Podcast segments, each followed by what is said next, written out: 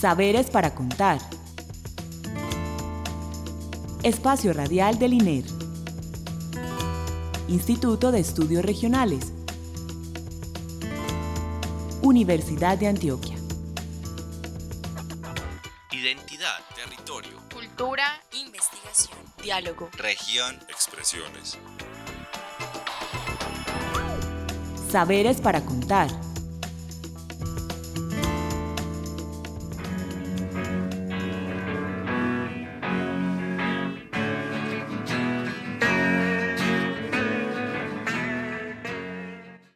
Interesa mucho lo de, lo de la salud porque todos nos enfermamos y es, pues a mí me parece que es injusto de que por ser de bajo estrato nos toque más difícil que a las personas que tienen más modo.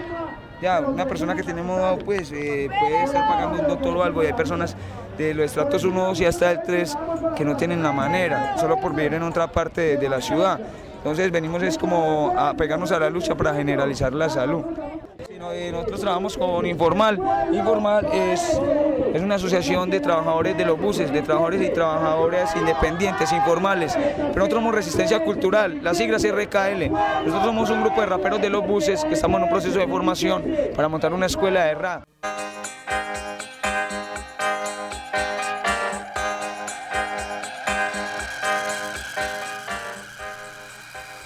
Buenas noches.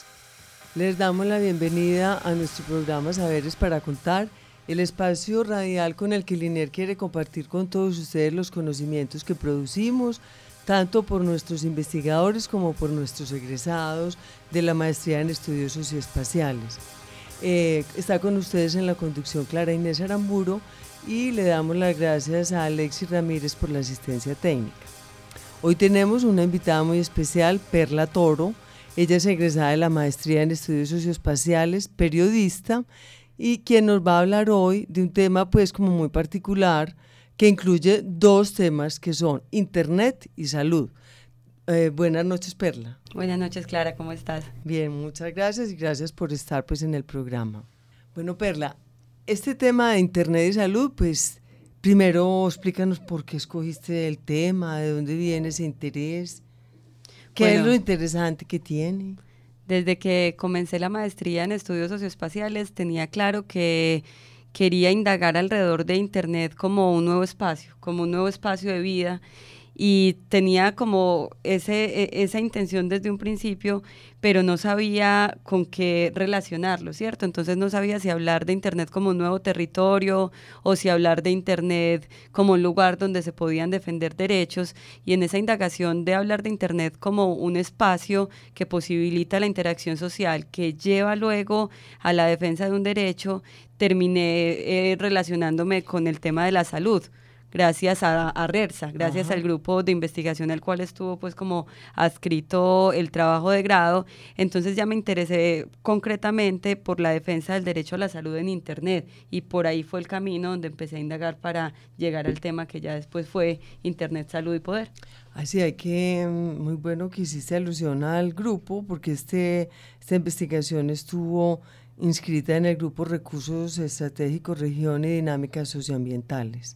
Al inicio del programa Perla oímos un, un audio de un grupo RKL que estaba haciendo precisamente alusión a la salud como una defensa de un derecho fundamental. Cuéntanos un poco, Perla, ese movimiento de resistencia cultural en salud, ¿en qué consiste? Bueno, pues realmente este audio fue capturado en el proceso de etnografía del trabajo de investigación y era en un momento donde yo quería mirar cómo eran las marchas que se convocaban desde Internet, qué consecuencias ya tenían en la presencialidad. Y este audio es particularmente curioso porque es de un grupo de trabajadores informales, Sí. en el que ellos incluso llegan a componer algunos raps sobre la salud que se suben a cantar a los buses. Ellos hablan de una defensa de un derecho que consideran fundamental, que a la luz de la Constitución no lo es, pero que consideran incluso fundamental desde el punto de vista de la dignidad. Y que dentro de toda la riqueza que tal vez ha dotado el ciberespacio eh, a las protestas, ha sido que ya el mensaje llega a públicos muy diversos y muy distintos a los que inicialmente hicieron parte del movimiento. El movimiento de la salud se ha caracterizado por ser muy de médicos, por ser muy de agremiaciones o de agremiaciones de pacientes y el poner un mensaje de una marcha para defender el derecho a la salud en Facebook, por ejemplo, que es una herramienta a la que tienen acceso muchos grupos sociales, que incluso hay grupos sociales que cuando tienen acceso a un computador con internet lo único que quieren hacer es conectarse a Facebook y nada más. El poner un mensaje de estos ahí posibilita que en ese escenario de protesta hayan personas como este grupo cultural de rap que contaban que se habían enterado de la manifestación a través de Facebook, que se habían entrado a mirar una pelada, mirar cualquier otra cosa que no tuviera nada que ver con el derecho, pero que se habían encontrado con esa partecita ahí que decía marcha y que eso los había llevado a las calles a decir vamos a defender. Entonces, Perla, hay una diferencia entre un movimiento social que toma una, una plaza, una calle, ¿cierto? Una espacialidad material, física como la conocemos, y que se diferencia de un movimiento social en la red, en el ciberespacio hagamos esa diferencia porque aquí la particularidad es el tema de Internet y salud, es como la red de redes, el ciberespacio, eso que ustedes pues, eh, o tú eh, en particular conocen más, muestra como dos facetas distintas de un movimiento social con un solo tema que es la defensa del derecho a la salud. Hagamos esa diferencia. Pues la diferencia fundamental está en que el tiempo se cambia, el tiempo se alarga y el tiempo se expande, el tiempo de protesta. ¿Qué sucedía antes? Era la marcha, la marcha se acababa y quedaban tal vez algunas consecuencias en los medios de comunicación. Pero ahora digamos que si lo quisiéramos organizar por partes, uno puede hablar de una discusión premarcha, que es una convocatoria. Que eso se le debe mucho. Hubo un movimiento, el cual se llamó flash mobs, que nace de un término que son las smart mobs, que son como movimientos de masas inteligentes. Es como el lado conceptual de donde sale. Y que lo que buscaba era convocar a las personas a pequeñas manifestaciones utilizando la tecnología. Entonces utilizaban mensajes de texto, utilizaban correos electrónicos, ahora se utilizan redes sociales para que fueran a un lugar ya presencial a hacer una, una protesta. Entonces tenemos una primera parte que es la convocatoria, una segunda parte que es lo que yo llamo espacio yo diferencié entre ciberespacio y espacio. Entonces, eso que yo llamo espacio es donde ya la gente, que uno podría pues como asumirlo como presencialidad ya física, ya corporal, donde la gente iba y protestaba y hasta ahí llegaban las marchas antes, a una convocatoria y a una marcha. La posibilidad que brinda Internet es expandir ese tiempo de protesta, expandir ese tiempo de defensa y quedarse ya en redes sociales, quedarse ya en plataformas como Twitter, como Facebook, como YouTube, los videos de cómo estuvo esa marcha, las conclusiones de las personas, de qué se vivió allá y, testimonios que dan fe de que eso puede seguir avanzando. Pongamos ejemplos como los que tú viviste en el Parque Lleras con los médicos y cómo fue esa manifestación y qué pasó después. O sea, cómo fue en la calle y qué pasó después. Pero concretamente con esa coyuntura que hubo del 2011 para que nos cuentes y ilustres un poco el tema de este defensa de la salud, bueno, pues, la salud. Realmente en 2011 el, el, asunto con los temas que tienen que ver con ciberespacio es que uno puede analizar teóricamente, eh, digamos, la iniciativa de manifestación que existe, pero cuando uno ya lo mira en la cantidad de población, las redes sociales de 2011 a 2014 han cambiado significativamente en números y eso hace que también a la hora de salir a las calles el número de personas a las que le ha llegado ese mensaje sea mucho más grande. En 2011 el movimiento todo era muy incipiente, digamos que los movimientos sociales estaban incursionando en Internet de una manera primero muy tímida, y segundo, que todavía no sabían muy bien cómo para qué existía. Entonces uno empezó a ver políticos que entraban a redes sociales, empezó a ver grupos de pacientes que entraban a redes sociales, empezó a ver médicos que incluso a veces no podían dar la cara para protestar, pero que Internet se les volvió como ese lado de donde yo puedo hablar sin tener que mostrar que soy yo, pero puedo seguir defendiendo. Eh, y, ahí empieza pues a configurarse una red que llega a cosas como el año pasado, que fue concretamente lo que pasó en el Parque Lleras, que en pleno movimiento para hundir la reforma a la salud, vemos de repente, un, eso fue como un 30 de octubre, 31 de octubre, uno de esos dos días, vemos el Parque Lleras lleno de batas blancas con una particularidad y era que era realmente asombroso ver cómo el estudiante del CES, el estudiante de la UPB, había decidido cesar en un contexto que no es el particular de estas universidades y unirse a la Universidad de Antioquia y ver a estos tres grupos sociales marchando y adicional a eso, verlos con pacientes. Entonces, son de esas cosas que ya uno ve que en el 2011 era un movimiento incipiente, pero que en el 2013 ya era un grupo mucho más grande el que se atrevía a defender la salud desde Internet.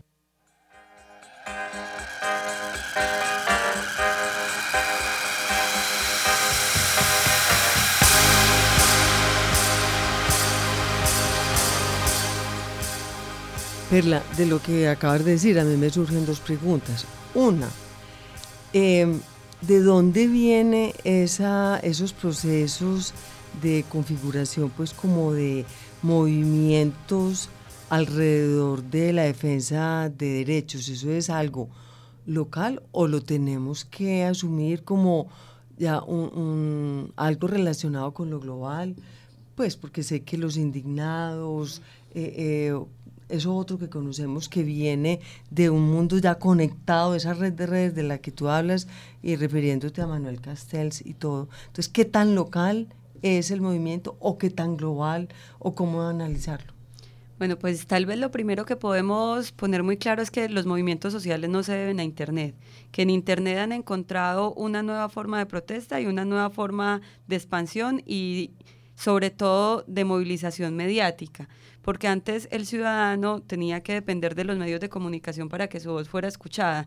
Y esa es la magia de Internet, que Internet llegó para ser un medio cercano a la ciudadanía y que cualquiera puede montar un video en YouTube, cualquiera puede contar su historia dentro del hospital en Twitter y los medios ya no pueden ignorar eso. Ya cuando eso se vuelve masivo, los medios simplemente le tienen que prestar atención y eso hace que el mensaje se vuelva mucho más potente.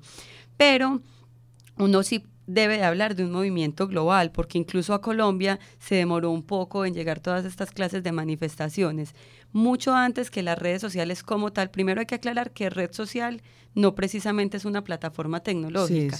La red social es una configuración que se ha dado históricamente, que es un grupo de personas que se reúnen alrededor de algunos intereses, ¿cierto? Pero entonces ya llegan unas plataformas que les ponen ese nombre de red social, pero que incluso antes de que eso fue más o menos en el 2007 y 2006 que entraran plataformas como Facebook y Twitter, que son las más reconocidas, ya en Internet existían los blogs y a través de blogs también se movilizaron muchas campañas que no fueron tan internacionales, pero que en el orden global sí fueron grandes. Por ejemplo, hay una que a mí me parece particularmente muy curiosa de una niña que en un blog empieza a contar que la comida del restaurante escolar era muy maluca y eso hizo que todo un país empezara a modificar los menús que daban dentro de los restaurantes escolares por una niña que contaba su cotidianidad. Pero entonces ya empieza eso a avanzar y empezamos a conocer movimientos como la primavera árabe, que realmente fue disruptor en, en este mundo porque demostró primero que cuando la masa se une, que cuando la ciudadanía se une se puede hacer algo y segundo pues que era en un lugar donde nadie esperaba que hubiera una protesta pues como de esta magnitud. También se empieza a hablar de política 2.0 después de Barack Obama, cuando él hace esta campaña completamente diferente, sí, pero utilizando redes qué sociales. Es, ¿Qué es el 2.0? Eso. Bueno, el concepto 2.0 es un concepto que se puede traducir en una palabra muy sencilla y es interactividad. Mm. Hasta antes de que existiera la web 2.0, la web era un medio direccional, unidireccional, en el que uno recibía un mensaje y no tenía la capacidad de dialogar sobre ese mensaje. Entonces se manejaba muy como los medios de comunicación tradicionales. Pero más o menos a partir del año 2002, la web habilita unos espacios donde la gente puede conversar eso significa que el mensaje que yo estoy emitiendo en este momento, alguien lo puede escuchar en una plataforma como Twitter y contradecirlo, refutarlo o reafirmarlo. Entonces da la posibilidad de diálogo. Eso es la web 2.0, da la posibilidad de interactuar y la posibilidad de diálogo. Ya, entonces cuando nos digan que es 2.0 para política o para salud o para deporte, sabemos que hay interacción. Interactividad, sí. Bueno, listo. Bueno, eh, oigamos este audio sobre una de las manifestaciones alrededor del derecho a la salud para que luego hagamos unos comentarios. Pues lo, que primero pretendemos es eh, hacernos visibles, ver, eh, demostrarle a la ciudadanía, a la ciudadanía que lo sufre todo el mundo, aquí al frente estamos, tenemos la, León 13, aquí atrás está la personería, que son escenarios donde todos los días cotidianamente están las personas a quienes se les violan los, derechos humanos. en, la personería las tutelas son una, una una cuestión de, todos los días. ¿Y eso por qué? Porque cotidianamente se le, se le violan los derechos a las personas y la única forma que tienen de, reclamar esos derechos es eh, acudir a estrados judiciales.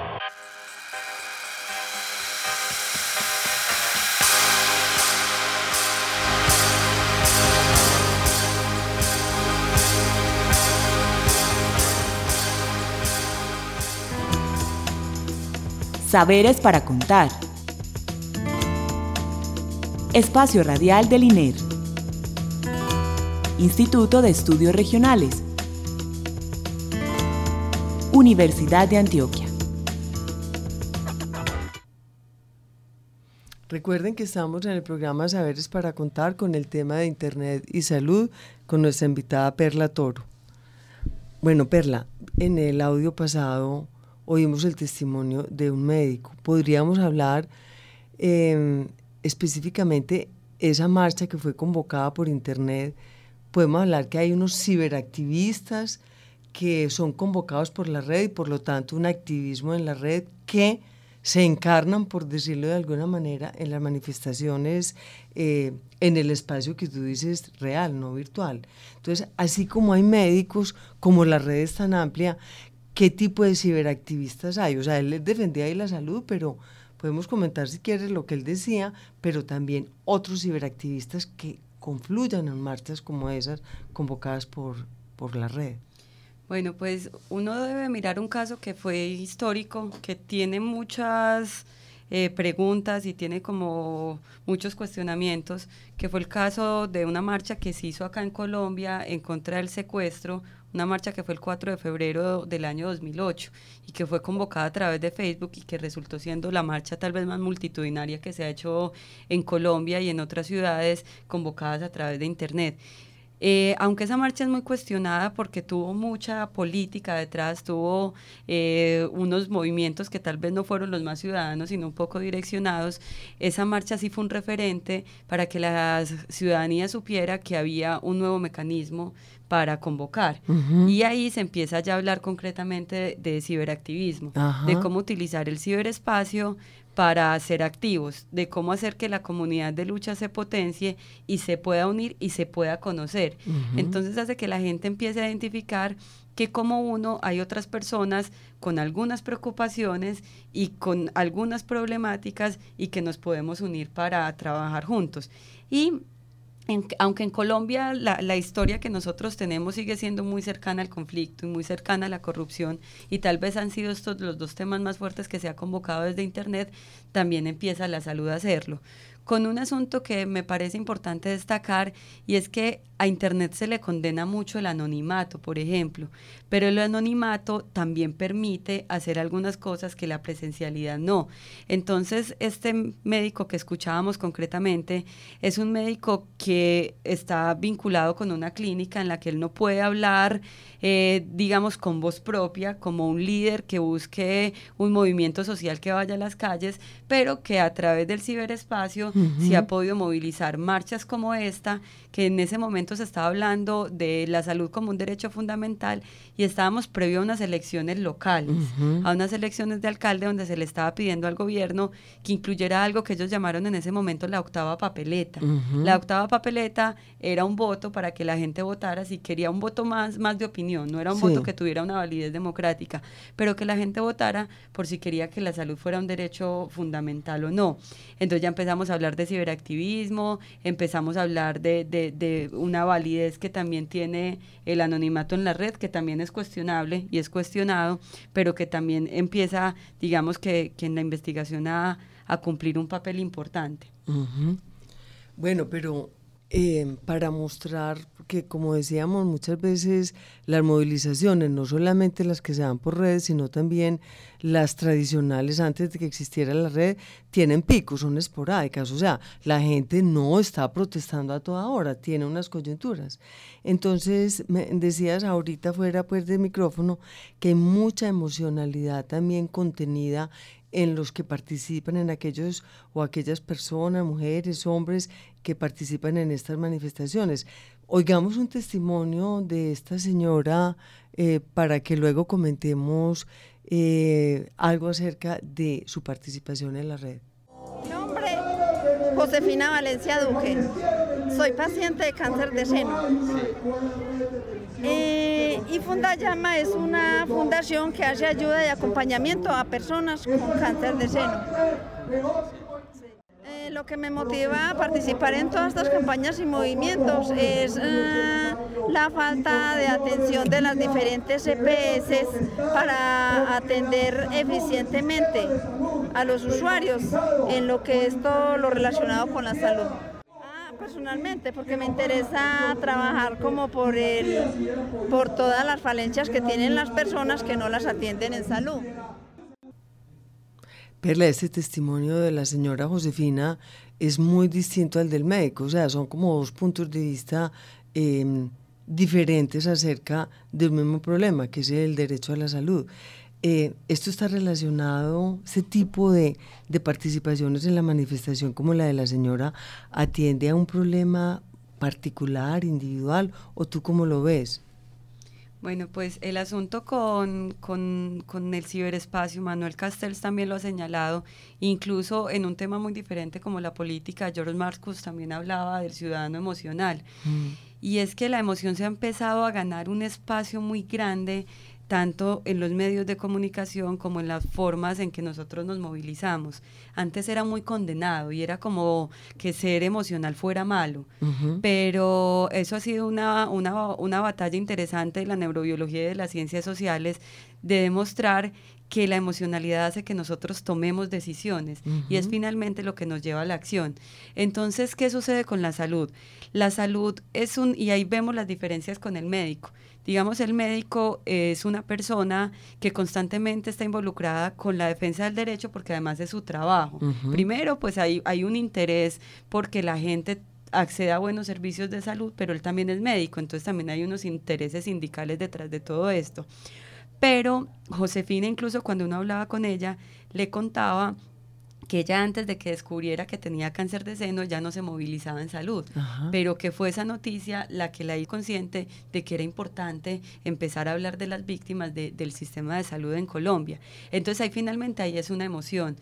Los ciudadanos... Pero por ejemplo, perdón que te interrumpa, Josefina, ¿cómo se enteró por la red o ella, ¿qué tiene que ver la red con Josefina, la internet con Josefina? La internet con Josefina tiene que ver que finalmente cuando ella se entera que, que, tiene este problema, ella empieza a asistir a grupos donde hay gente con sus mismas problemáticas, pero que después encuentra en la red un espacio donde expresarse con ese grupo. Ella desde antes pues ya tenía ese, ese movimiento establecido, pero en la red encontraron un nuevo espacio donde, donde visibilizarse.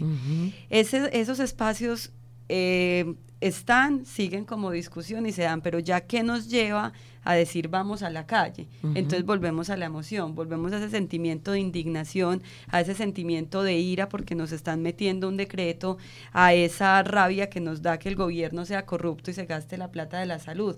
Entonces es eso, lo, lo, lo emocional nos lleva a tomar decisiones e incluso hoy día se habla de web emocional, que es una web que converge alrededor de los sentimientos de las personas, de qué quiere decir la gente con todo lo que habla en Internet. Bueno, y a eso estamos muy acostumbrados pues con los noticieros que lo que manejan es la emocionalidad de las personas, ¿cierto? Eh, como ya se nos está acabando el tiempo, Perla, vayamos sacando algunas conclusiones. Mira, ¿tú crees que todo ese movimiento Em, que sabemos que es efímero o que se activa cuando se tiene que activar, logró algunos resultados. El movimiento ha logrado y mm. sigue logrando resultados. Eh, vemos nada más el caso reciente de que la reforma a la salud se acaba de hundir. Uno de todas formas tiene que ser hábil para analizar esa clase de fenómenos, porque la reforma a la salud se hunde también en un momento coyuntural y es un momento de reelección y un momento de elecciones políticas. Entonces, uno tampoco pues puede tragar entero de decir, no, fue el movimiento, pero el movimiento sí tuvo mucho que ver y la lucha se vio, las manifestaciones se vieron, se salió a la calle. Eh, se discutió, se debatió a través de Internet, a través de Internet se hicieron foros y se hicieron debates para informarle a la gente qué era lo que estaban tratando de hacer con ese derecho de nosotros. Entonces, yo creo que el solo resultado de que estén informando a personas que jamás se habían informado alrededor del derecho a la salud a través de estas plataformas ya es un resultado valioso. Ahora, resultados en términos políticos, han habido algunos, como hundir esta reforma, y han habido momentos donde el escenario ha estado candente y dos políticos se han enfrentado a hablar del tema y la salud ha vuelto a estar en tela de juicio. Pero ya hablar de acciones políticas, de decisión política gubernamental como tal, eh, se hace un poco más complejo, pero sí está logrando gestar una comunidad que de igual forma, ya para concluir, hay que entender que esto es relativamente nuevo. Esto lo estamos hablando más o menos desde el año 2000, no estamos hablando de más de 15 años, que eso puede sonar mucho tiempo, pero estamos hablando de hace 15 años en el mundo. En Colombia vinimos a tener buen acceso a Internet más o menos para el año 2010 y 2011. Entonces, también hay que entender la realidad de la coyuntura colombiana. Internet lleva mucho, pero ¿cuánto tiempo lleva ah, haciendo la gente acciones en Internet en Colombia?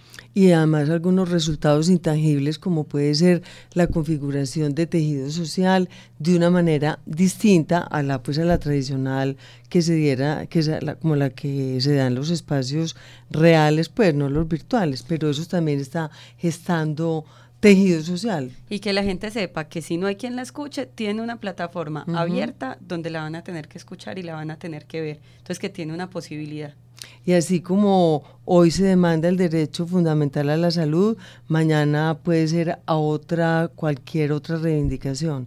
Entonces esto, tu investigación muestra pues esa potencia de las redes sociales, como las llamamos, refiriéndonos a, la, a las redes virtuales en la consecución pues como de, de reivindicaciones y, movilizaciones en pos pues como de algún objetivo específico. Bueno, Perla, muchas gracias por haber estado con nosotros esta noche. Eh, esperamos pues invitarte en otra ocasión para que hablamos, sigamos hablando sobre el tema de la web 2 para que sigamos interactuando. Gracias a ustedes. Bueno, y a ustedes muy, muchas gracias por su atención, eh, dándole las gracias a Alexis Ramírez por la asistencia técnica, a Caterine Montoya y a Alicia Reyes en la realización del programa y a Oscar Pardo en la edición. Recuerden que nos, pueden escribir eh, eh, a saberes para contar gmail.com. También estamos en Facebook y en Twitter. Eh, muchas gracias y feliz noche.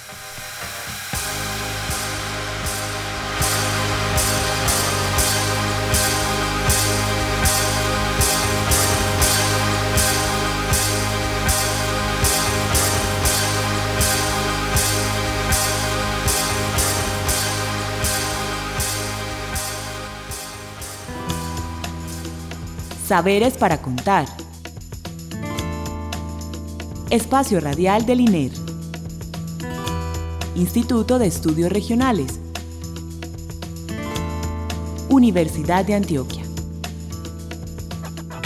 Identidad, territorio, cultura, investigación, diálogo, región, expresiones. Saberes para contar